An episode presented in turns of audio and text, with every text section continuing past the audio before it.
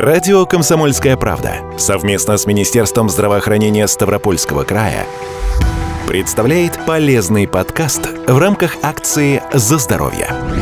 Трансплантация – это единственный шанс на жизнь. Люди, которым пересаживают донорские органы, навсегда запоминают день операции, и многие отмечают его как второй день рождения. История трансплантации берет начало в середине прошлого века. Первая успешная пересадка органа – почки – была проведена в 1954 году. Дальнейшему развитию трансплантации помогло применение иммуносупрессивных препаратов. Ни один человек в мире не застрахован от того, чтобы оказаться на месте человека, которому для выживания понадобится донор. Пересадка нужна в том случае, если собственные органы человека по какой-то причине не выполняют свою функцию. Рассказывает врач-хирург Ставропольской краевой клинической больницы Анатолий Абалян. К утрате функции органа может привести ряд хронических заболеваний, ряд острых заболеваний. Также может быть это и травма, и отравление. Допустим, очень известное и громко такое парацетамоловое отравление вот, приводит к фульминантной печеночной недостаточности. Это, в принципе, в массах известно. Также хроническая болезнь почек – это самая распространенная. Учитывая то, что у нас гепатит вирусный шагать семимильными шагами. Несмотря на успешную противовирусную терапию, мы имеем очень много пациентов после пролеченного успешного гепатита С, гепатита В, пациентов с сформировавшимся циррозом. Но также и паразитарные заболевания никто не отменял. Человек ни о чем не подозревает, живет, и когда уже имеются необратимые изменения, вот печень не выполняет свою функцию, и мы имеем орган, который сложно что-нибудь с ним сделать в плане э, э, хирургической коррекции, удаления этого паразитарного образования.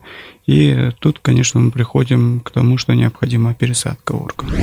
Работу трансплантологов регламентирует российское законодательство. Донорство у нас в стране подразделяется на живое, которое возможно только в случае близкого генетического родства, и на посмертное. В последнем случае это может быть любой человек, у которого констатирована смерть мозга, согласно международным протоколам и задекларировано консилиумом врачей. Но при этом необходимо еще и согласие родственников умершего. Часто пересадка органов после смерти становится единственной возможностью спасти жизнь другого человека, взрослого или ребенка.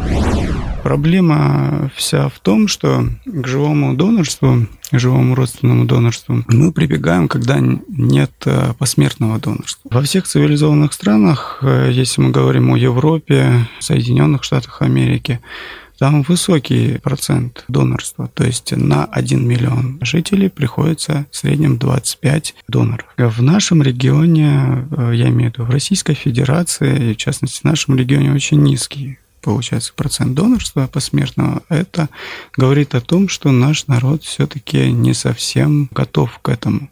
Нужно проводить э, активную пропаганду. Ведь человек пока сам не столкнется с данной проблемой, то, что необходим ему донор, да, или его родственнику, которому необходимо провести трансплантацию того или иного органа, человек не задумывается о данной проблеме.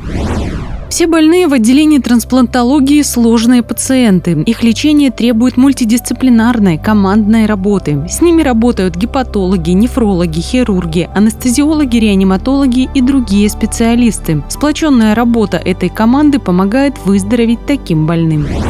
Все, что касаемо печени, здесь наиболее сложный контингент больных, и летальность листе ожидания печени выше, чем листе ожидания почки по той простой причине. У почки есть всегда диализ, да, то есть такая процедура, как искусственная почка. А у печени, к сожалению, такой возможности нет. Спасает только пересадка. На диализе можно находиться долго, но качество жизни при этом страдает. При трансплантации, конечно, существует операционно-анестезиологический риск, существует э, необходимость приема препаратов, иммуносупрессии, определенный образ жизни но все-таки это не приковывает э, два раза в неделю э, быть в диализном центре и диализироваться.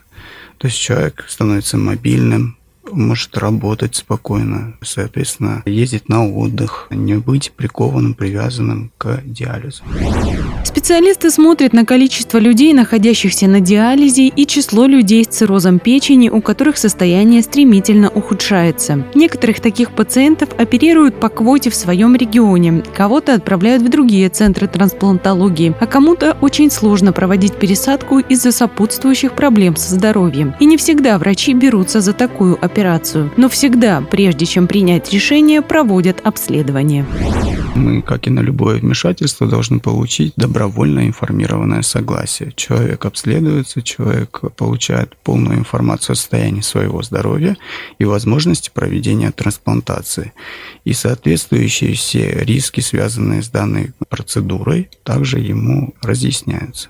Дальше человек сам принимает решение. То есть э, он согласен на проведение данной манипуляции или нет. В случае с пересадкой печени и почек спасти жизнь близкому человеку может его родственник, которого предварительно тоже обследуют. Но не всегда генетическое родство, подходящее состояние здоровья и готовность человека отдать часть себя говорят о том, что пересадка возможна. Тут требуется отдельная проверка на совместимость. Здесь имеется в виду о иммунологической совместимости, о шалятипировании так называемом. У человека может быть много доноров, много родственников, которые хотят э, дать свой орган, чтобы жил их любимый близкий человек, но может так судьба распорядиться, что ни один донор не подойдет. Всему виной, может быть, если это почка, то это монологическая несовместимость. Проблема доноров живых родственных э, при трансплантации печени здесь совершенно обширная потому что здесь э, нужно рассчитывать и объемы остающейся печени у самого донора, и объем, необходимый для реципиента. Здесь учитывается еще индивидуальная анатомия, статус печени, то есть насколько он поврежден, то есть изначально, то есть э, сам донор, который планирует дать свою частичку, подходит ли вообще его орган для этого человека, то есть нет ли там каких-то хронических заболеваний. Зачастую получается так. В общемировой статистике, я говорю не только у нас, люди, которые хотят стать донором, их мы подробно обследуем и выявляются хронические заболевания, о которых люди и не знали, и могут просто по вот этим причинам не пройти как донор органов. Если в случае с почками донор отдает одну из них, то при пересадке печени забирается только ее часть. Печень – это единственный орган, который обладает способностью к регенерации. То есть, когда у человека берут для больного фрагмент органа, то знают, что со временем он восстановится. Есть ряд э, особенностей. Но в целом э, пациенты в течение полугода, года ощущают, что все у них хорошо, все прекрасно, они приходят на контрольный осмотр, и мы наблюдаем их, э, мы мониторируем наших доноров прижизненных, выполняя им через определенный временной интервал определенные исследования, которые свидетельствуют о нормальной функции его органа и в целом состоянии здоровья. Это 3-6 месяцев и год.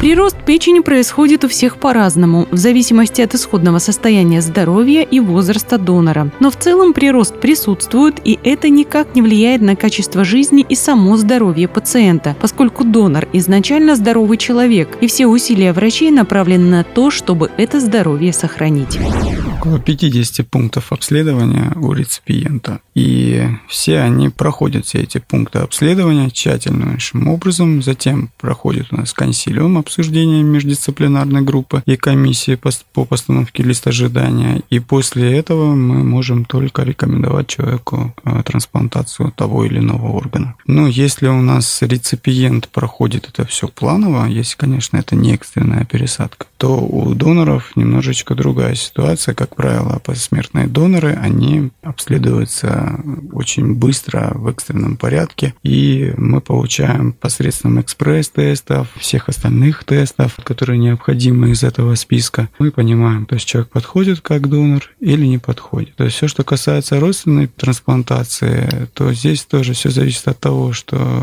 фульминантная печеночная недостаточность, то есть это экстренная ситуация или плановая ситуация плановой ситуации также пациент может спокойно быть обследован. Но учитывая громоздкость всего процесса, ну, это занимает около порядка двух недель, если это все делать в плановом порядке, размеренно.